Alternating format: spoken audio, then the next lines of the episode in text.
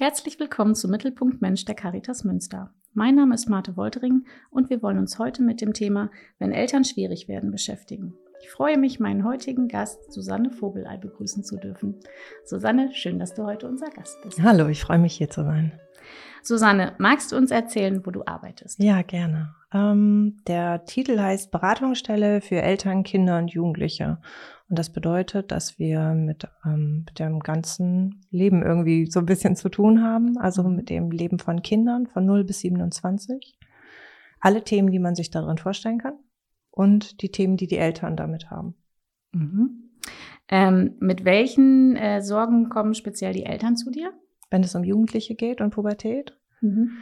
Ja, dann ist es sowas wie, die halten sich nicht an Regeln, die haben keine Freunde. Also dann geht's immer entweder darum, dass es, ähm, dass es zu viel Rückzug gibt. Das war jetzt gerade mit Corona natürlich nochmal ein ganz großes Thema. Oder dass die voll über die Stränge schlagen. Das heißt, dass die nur noch weg sind, Alkohol konsumieren, ähm, manchmal auch ähm, Schwierigkeiten in der Schule. Aber es geht eigentlich immer darum, dass dann ja eigentlich die Verbindung gekappt wird, dieses Kindsein, dieses Gehaltenwerden nicht mehr funktioniert. Mhm. Und äh, im Gegenzug dazu, mit welchen Sorgen kommen die Jugendlichen zu dir? Die Jugendlichen, die fühlen sich vor allen Dingen nicht verstanden. Okay. Ja, auch mit dem, was sie gerade brauchen oder was sie wollen. Oder bei Jugendlichen ist das einfach so, dass ähm, in der Pubertät einfach auch wirklich nochmal das Gehirn umgebaut wird. Also das funktioniert anders. Ähm, die Eltern sind sozusagen nicht mehr die Helden, an denen man sich orientiert, sondern das sind die anderen Kinder, die anderen Jugendlichen. Dadurch ändert sich aber auch manchmal von Woche zu Woche, was die denken, was die wollen, was die meinen. Also die schlüpfen dann eben auch in andere Moralvorstellungen oder in andere Werte rein, um die, ich sage mal, die probieren das an wie eine Jacke, mhm. um im Endeffekt irgendwann auszuwählen und wenn sie erwachsen sind, zusammenzutun, was habe ich von den Eltern gelernt, was will ich davon übernehmen und was habe ich für Einflüsse von außen. Das sind natürlich die anderen Jugendlichen, aber natürlich auch die ganzen Idole, ähm, die bei Social Media oder so eben auch Vorbilder sind. Das kommt alles zusammen, um dann irgendwie eine eigene Person zu werden. Wenn du ähm, mit beiden, äh, mit sowohl mit den Jugendlichen als auch mit den Eltern arbeitest, ähm, kannst du uns anhand einer Geschichte oder einem Beispiel vielleicht nochmal zeigen, wie so deine Arbeit im Alltag aussehen kann? Ja, das ist ganz unterschiedlich. Also manchmal ist es so, dass ich aus einer Familie entweder nur die Eltern berate oder nur die Jugendliche oder den Jugendlichen berate. Manchmal ist es aber auch so, dass ich mit allen zusammen an einem Tisch sitze. Das heißt, erstmal gibt es unterschiedliche Beratungsformen, je nachdem, was die Familie oder was jeder Einzelne will. Mhm. Das heißt, sowohl die Jugendlichen als auch die Eltern können sich sowas wünschen wie, jeder möchte einen Berater in für sich alleine haben oder es geht auch um Vermittlung und miteinander ins Gespräch kommen können. Es hat den Vorteil, dadurch, dass wir immer mehrere sind in unserer Beratungsstelle, dass das eben auch möglich ist, dass ich hm, mit einem mit einer Jugendlichen spreche und mein Kollege mit den Eltern die Beratung macht. Und wenn das dann angesagt ist, dann kommen wir alle zusammen. Mhm. Ja, so. Also wir versuchen eigentlich immer, das äh, richtige Angebot zu stricken für diese Familie. Und ihr habt mehrere Möglichkeiten und seid flexibel. Ja, genau. Ja. Und uns ist das immer super wichtig, gerade wenn Jugendliche kommen, dann sage ich, manchmal kommen am Anfang die Eltern mit oder Schulsozialarbeiter machen den ähm, Aufschlag zu sagen, hey, das übersteigt unser Maß an, an, an Beratungsmöglichen, kommt doch mal, äh, geht doch mal zu denen. Und dann haben wir manchmal ein Erstgespräch auch gemeinsam und dann erläutere ich eben auch unsere Arbeitsweise. Und eins der wichtigsten Sachen dabei ist auch unsere Verschwiegenheit. Mhm. Also ich sag mal, ich bin kein Elternspitze, wenn ich mit einem Jugendlichen, einer Jugendlichen arbeite. Das heißt, ich brauche sowas wie eine Schweigepflicht auch, die ich einhalten darf, erstmal gegen die Eltern, damit ein Jugendlicher sich mir anvertrauen kann und auch sagen darf, was zu Hause schwierig ist. Und, und wir sagen dann, wenn es irgendwas gibt, was so schlimm ist, ja, also wenn es um Kinderschutz geht, Selbstgefährdung, Fremdgefährdung oder auch wenn es um sowas geht, wo es wirklich um Interaktion und Beziehung geht, dann sage ich manchmal, ich glaube, das ist was, was wir auch in der Familie oder mit deinen Eltern besprechen müssen. Aber ich bespreche das immer erst mit den Jugendlichen und wir finden raus, wollen die das selber machen, machen wir das zusammen, was darf gesagt werden, was darf ich offen machen, dass ich nichts hinter deren Rücken mache. Hm. Und ähm, ist es denn so, dass dadurch dann oft erst die gemeinsame Beratung mit den Eltern entsteht. Also ihr fangt mit den Jugendlichen an und dann kommen die Eltern mit ins Boot sozusagen? Ja, also das ist unterschiedlich. Manchmal ist es auch so, dass nur die Eltern kommen und die Jugendlichen sagen, ich bin doch nicht Psycho. Ja, also ah. viele wollen auch nicht kommen, weil das bedeutet ja auch, ey, ich bin nicht krank oder ich will kein Problem haben. Ja, meine Eltern haben das Problem mit mir, mir geht super gut. Ja, mhm. Ähm, das heißt, äh, bis das ist gar nicht immer möglich, dass alle an einen Tisch wollen, sondern die, die was wollen, die kriegen Beratung und um die anderen wird geworben. Ja, okay. und ich sage auch den Eltern, die sich manchmal wünschen, dass die Jugendlichen zu uns kommen oder zu mir auch in die Beratung gehen, dass ich sage ähm, ich darf und werde die niemals zwingen, zu mir zu kommen. Ich habe auch nicht die Frage, mit der ich jede Person und jeden Jugendlichen knacken kann. Und das ist auch gut. Äh, aber sie dürfen die Kinder zwingen, eine Sache ein paar Mal auszuprobieren. Und wenn die dann sagen, das ist nichts für mich, dann müssen sie die ziehen lassen. Und wir lassen die dann auch ziehen, weil wir sehr gute Erfahrungen damit gemacht haben, wenn wir die an der Stelle respektvoll behandelt haben. Mhm. Dann kommen die manchmal wieder, wenn die selber so ein Gefühl haben, ich brauche jetzt Hilfe. Weil die können damit auch testen, ob wir Wort halten, ob wir fair sind, ob wir, ob wir okay sind. Und dann auch ein Vertrauen zu euch entwickeln. Ja, genau. Ja. Aber man kann niemanden beraten, der keine Beratung haben will. Ja. ja, egal ob alle anderen auch einen Leidensdruck bei jemanden erkennen oder so, das geht einfach nicht. Man kann nur sagen, das ist das Angebot und probier die Person aus. Ich sag auch, ich bin vielleicht nicht die richtige, ich kann nicht für jeden Menschen die richtige Person sein, aber ich habe hier noch zwei Kollegen oder eine Kollegin und eine Kollegin. Ähm, mach nicht gleich den Deckel zu, dass das dann nichts für dich ist, sondern hm. probier noch jemand anders aus. Ja. Ich versuche immer ein lebenspraktisches Beispiel zu finden. Ich sag dann, keine Ahnung, wenn du zum Friseur gehst und hinterher findest du, das ist total verhunzt oder so, dann würdest du auch sagen, da gehe ich nicht wieder hin. Aber du würdest nicht sagen, ich gehe nie wieder zum Friseur. Mhm. Ja, das heißt, es ist gut, irgendwie jemand anders nochmal eine Chance zu geben, zu sagen, es ist total wichtig, da auf sein Gefühl zu hören. Und wenn man mit der Person nicht konnte, dann bringt das sowieso nichts. Aber es gibt irgendeine Person, mit der das geht. Okay. Ähm, nun hast du ja sehr allgemein von eurer Arbeit ja. und ähm, der Umgehensweise gesprochen. Ähm, magst du uns vielleicht eine Geschichte mhm. erzählen, dass wir uns noch ein bisschen mehr reinfühlen können? Mhm. Also eine Familie, die ich sehr vor Augen habe, ist eine Familie mit zwei Kindern, mit einer Jugendlichen, die ungefähr 14 war und der Sohn war so 8, 9. Und ähm, die Eltern ähm, hatten Schwierigkeiten, weil die Tochter ist immer abgehauen. Die hat angefangen, Drogen zu nehmen. Die ist nicht mehr nach Hause gekommen. Die war manchmal ähm, wochenlang auf Trebe, die ist ähm, eingebrochen in unterschiedlichen Banken, weil die dann rausgefunden haben, wie man irgendwie durch die Glastüren kommt, haben irgendwie die Spendenboxen aufgebrochen und die waren einfach auf eine bestimmte Art echt kriminell. Die haben manchmal auch bei den Großeltern irgendwo im äh, Schrebergarten eingebrochen und haben Kontakt zu anderen Jugendlichen gehabt, die ja, die einfach auch so ein bisschen außer Rand und Band waren. Mhm. Und da war halt die Frage, wie, wie kann man die wieder einfangen? Wie kann man die Eltern dabei unterstützen? Es ist in dem Fall manchmal eben auch eine Kooperation mit dem Jugendamt, wenn die sagen, so, da muss irgendwie mehr Hilfe rein, dass wir manchmal angefragt werden. Ähm, also aber mit einem therapeutischen Anspruch.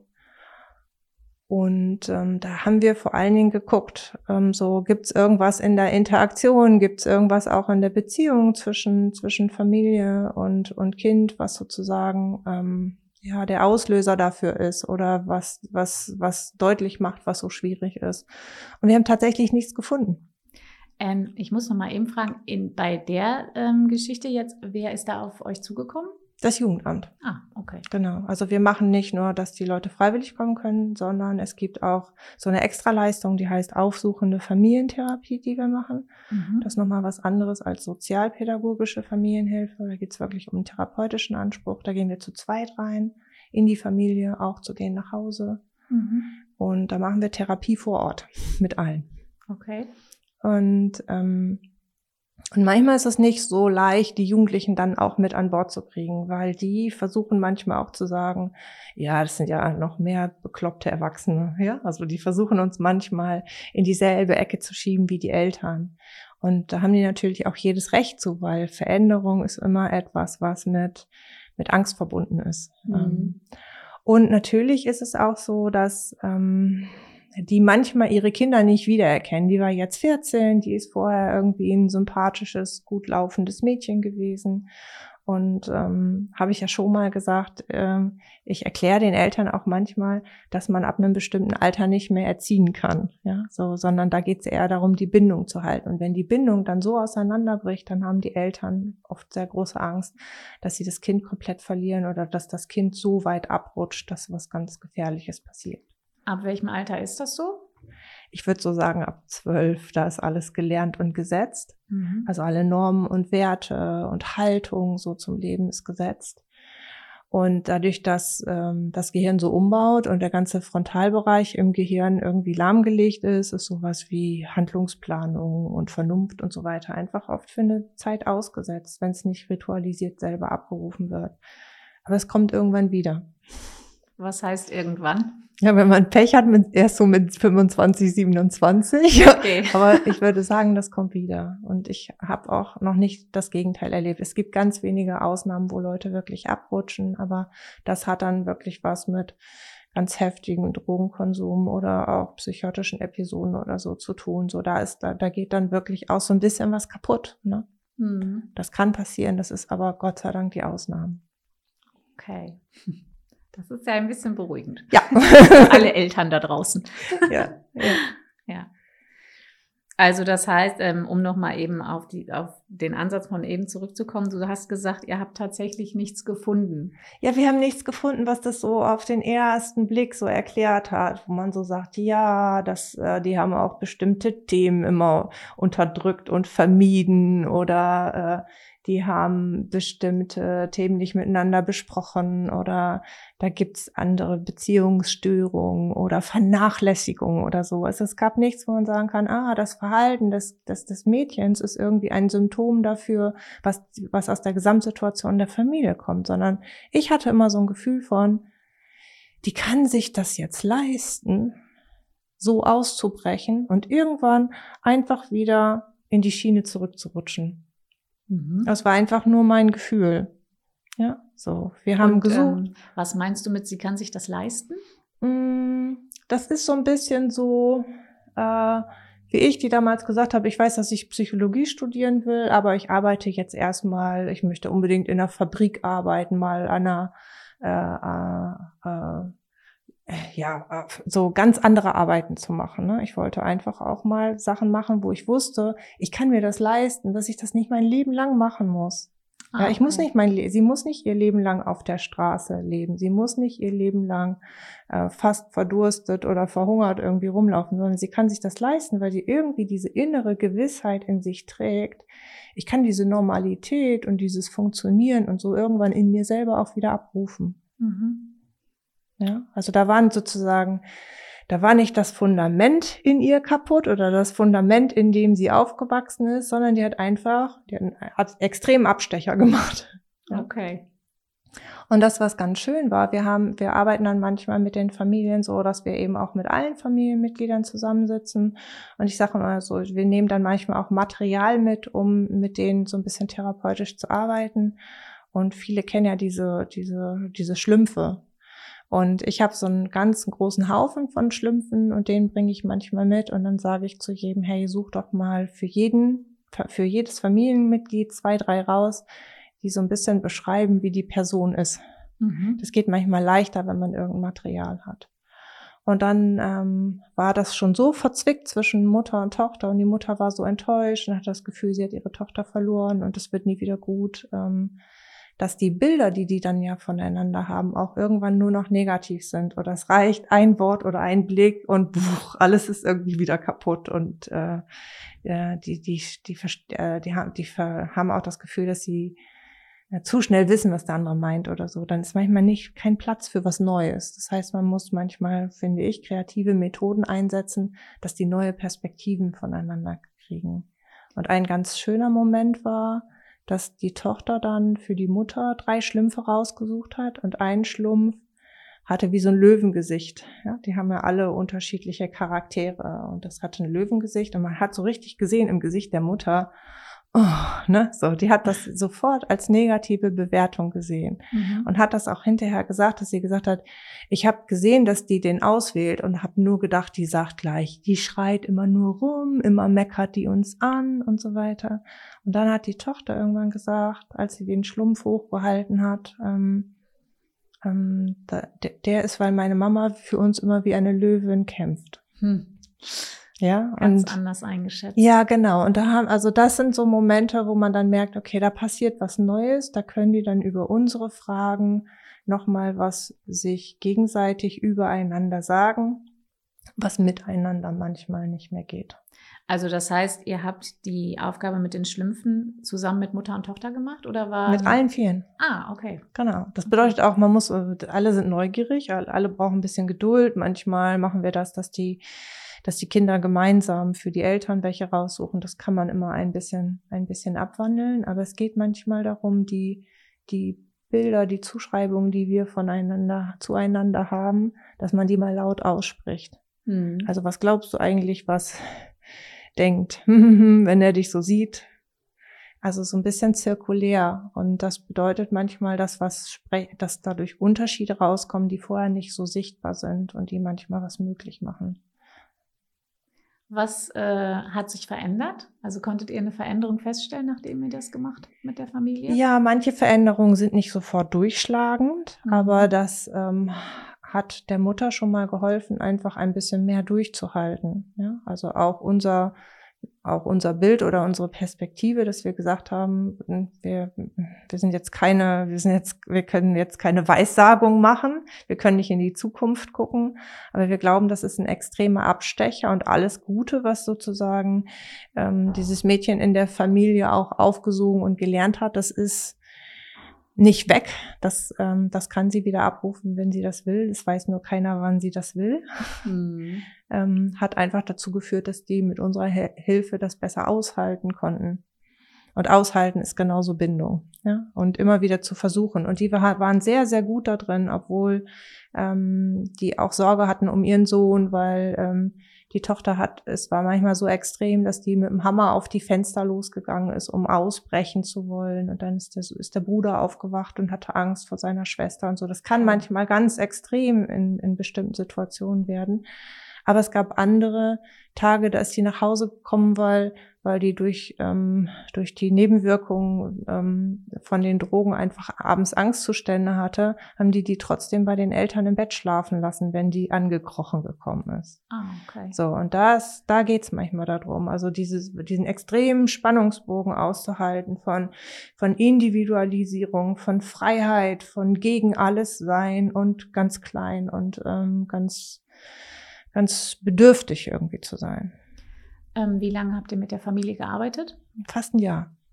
Und wie seid ihr dann quasi anschließend aus der Familie rausgegangen? Wir sind rausgegangen, da war das, also da hat sich das langsam beruhigt, da gab es das schon, dass das, äh, dass die Jugendliche ähm, nachts öfter nach Hause gekommen ist. Ähm, da war das noch nicht so, dass, also die hatte natürlich dann auch das Pech, dass keine Schule sie haben wollte. Mhm. Also es ist ja dann einfach auch gar nicht so leicht, wieder in die, in die normale äh, ähm, Struktur irgendwie reinzukommen, wenn man so ein, wenn man so ein Zeitgeist ist, der so über alle Stränge schlägt. Aber wir haben die Mutter irgendwann nochmal auf der Straße betroffen und die hat uns dann ganz stolz erzählt, dass ihre Tochter Realschulabschluss gemacht hat und dass sie schon weiß, welche Lehre die machen will. Und es ist im Grunde genommen genau das eingetreten. Ähm, die hat irgendwann wie den Schalter umgelegt und, ähm, und hat wieder all die vernünftigen, in Anführungsstrichen vernünftigen Sachen oder die ganzen Angebote, die es gibt, wahrgenommen, um ein normales Mitglied der Gesellschaft zu sein. Hm. Und habt ihr im Nachhinein nochmal Kontakt mit der Familie gehabt? Ja, das also ähm, äh, das ist ja immer freiwillig, egal ob das jetzt auch eine Leistung ist, die eine Zeit lang übers Jugendamt läuft oder so. Wir sind für alle Eltern äh, im Stadtgebiet Münster zuständig. Man muss auch keine krassen Probleme haben, um uns, zu uns zu kommen. Man braucht, kann auch mit einer Frage kommen, wo man sagt, ich weiß nicht genau, was ich dazu denken soll oder so. Das heißt, jeder darf immer kommen. Okay. Und die dürfen sowohl kommen, das sage ich auch immer gerne, wenn sie nochmal berichten wollen, was geklappt hat. Also man darf auch kommen, wenn gerade nichts schief gelaufen ist. Okay. Ich meine, das ist ja auch schön für euch, ne? Weil ja, das, Regel genau. Das ja, genau. Sag mal, schicken Sie mir eine Postkarte irgendwie, wenn Sie Ihr Ziel erreicht haben, sage ich den Jugendlichen auch gerne, ne? Wenn du dann irgendwann, ähm, dein Maserati hast oder FBI-Agent bist, dann möchte ich gerne eine Postkarte haben. Wie viele sind schon angekommen? Noch nicht so viele. okay. Aber die müssen dann zumindest lächeln, das ist schon gut. Okay. Ähm, du hast eben ähm, gesagt, dass ähm, es gibt sehr unterschiedliche Möglichkeiten, oder ich habe es rausgehört, dass es unterschiedlich, offensichtlich unterschiedliche Möglichkeiten gibt, um in Kontakt mit euch zu kommen. Ja, ja. Kannst du da noch mal ein bisschen konkreter drauf eingehen? Ja, so das, das ganz Typische ist, man ruft bei uns im Sekretariat an und ähm, sagt, dass man gerne irgendwie ein Gespräch haben will. Dann ähm, kriegen die innerhalb von 14 Tagen, da sind wir ganz stolz drauf, ein Erstgespräch und auch Weiterberatung dass das äh, anders ist als bei den psychotherapeutischen Praxen, dass man nicht drei Monate bis ein halbes Jahr warten muss, sondern dass man ganz, ganz schnell irgendwie eine Hilfestellung kriegt. Wir haben ähm, an vier Standorten die Woche offene Sprechstunden montags, dienstags, mittwochs, donnerstags von 16 bis 18 Uhr. Also unser Zugang ist ganz niedrigschwellig. Das ist so das Erste. Wir haben auch Sprechstunden in Familienzentren, manchmal in Schulen, je nachdem, welche Kooperationen wir so haben. Ähm, wir machen aber auch Online-Beratung. Das ist mir für die Jugendlichen total wichtig, weil die manchmal nicht gerne vor mir sitzen wollen, weil die ah. das manchmal auch super anstrengend finden, über sich selber zu reden und jemanden in die Augen gucken zu müssen. Mhm. Und ähm, wenn die in eine Online-Beratung schreiben, dann sagen die, dann biete ich den manchmal auch an, weil das wie die, die wir kriegen, sind nur aus dem Münsteraner Bereich. Das heißt, die können sich das auch aussuchen, ob sie beides haben wollen. Äh, und viele von denen sagen, nee, ich möchte gerne online weiter schreiben. Das ist als E-Mail-Beratung, nicht als Chat-Beratung. Ah, okay. Weil die sagen, ich bin dann meinen Gefühlen näher, ich bin dann ehrlicher, ich ähm, kann dann schreiben, wann mir danach ist.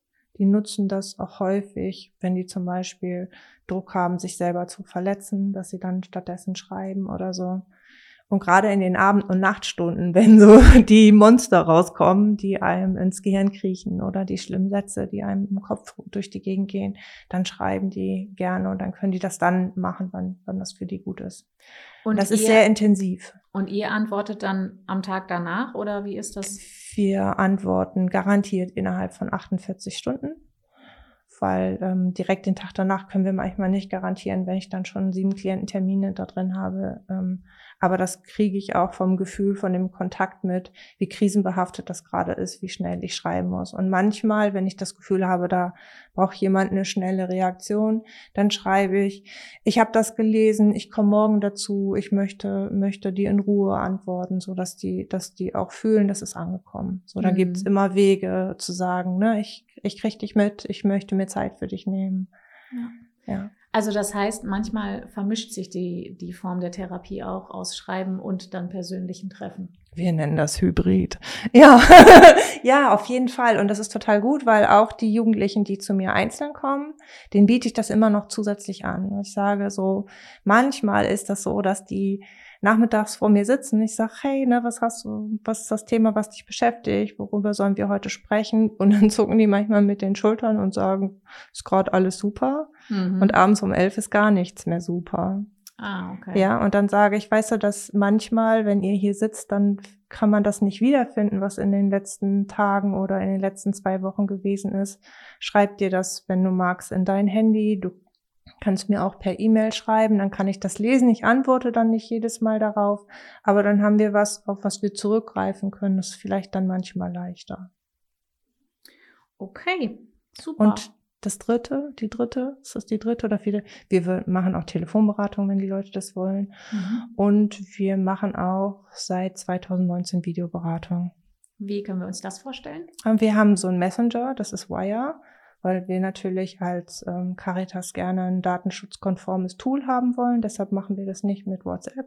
Mhm. Die Leute müssen sich das runterladen und man verbindet sich dann.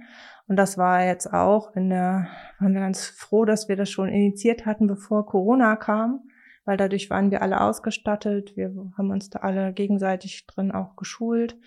Und dadurch war das manchmal wie so ein kleiner Hausbesuch. Ja? Wenn ich dann mit den Jugendlichen mich verabredet habe für ein Beratungsgespräch, dann saßen die manchmal in ihrem Bett, in ihrem Wohlfühlort. Und mhm. ähm, das bedeutete eben auch, dass man sagen kann, hey, und was hast du denn da an der Wand und so. Also man hat dadurch noch mal ein bisschen was von deren Lebensalltag auch mitgekriegt oder die Tür geht auf und der Vater oder der der Partner der Mutter ähm, sagt, was du musst jetzt endlich kommen und so und die sagen dann ich habe einen Termin ja so und dann rede ich manchmal mit denen darüber zu sagen, ne, du kannst ja auch gerne überlegen, wo du das Tablet hinstellst oder so was ich zu sehen kriege oder was auch jemand zu sehen kriegt, wenn jemand reinkommt. Also da war, manchmal saßen dann auch Mutter und Tochter zwischendurch da. Also es ist wir sind da sehr flexibel immer auf das, was die gerade brauchen. Mhm. Wir versuchen uns an deren Bedürfnisse und an deren Zugänge anzupassen, weil wir sagen immer, die Beratung muss da ansetzen, wo die sind und nicht die sich an unser System von wie wir gerne beraten. Mhm.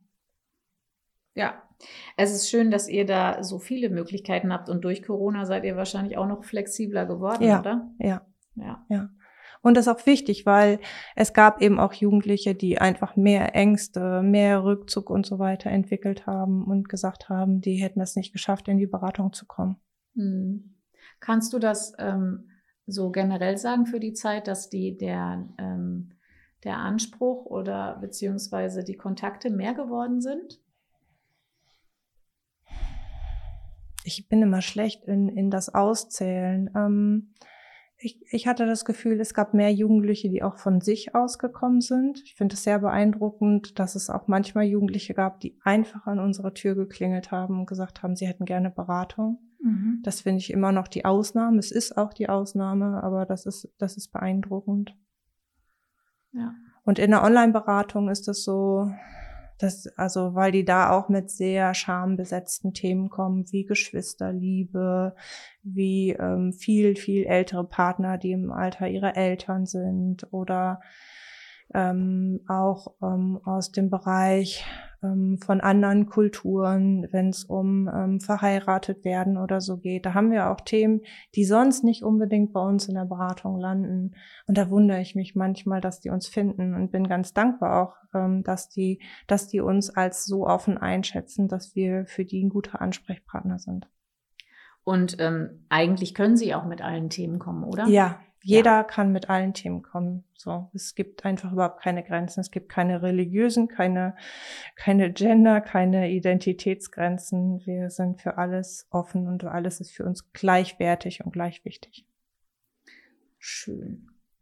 Ähm, ja, ich würde sagen, wir sind heute schon am Ende unserer Folge angekommen. Ich bedanke mich auf jeden Fall für deine Offenheit und dass du uns das alles erzählt hast. Sehr gerne.